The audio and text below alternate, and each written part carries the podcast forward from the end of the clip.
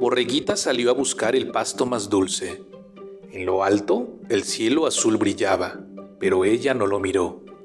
En lo bajo, el río gorgoteaba, pero Borreguita no se detuvo a escuchar su canto.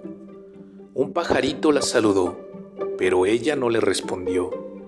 Siguió caminando buscando el pasto más dulce, pero con cada paso, Borreguita se alejaba más de mamá. Borreguita encontró el pasto más dulce. Mamá, mira lo que encontré. Mamá Borrega no respondió. Borreguita estaba perdida.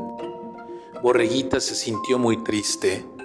Mamá Borrega se preguntó, ¿dónde estaba Borreguita? La buscó en el maizal, pero Borreguita no estaba ahí. Pajarito saludó a Mamá Borrega. Hola, pajarito, ¿sabes dónde está Borreguita? Claro que sí, respondió el pajarito.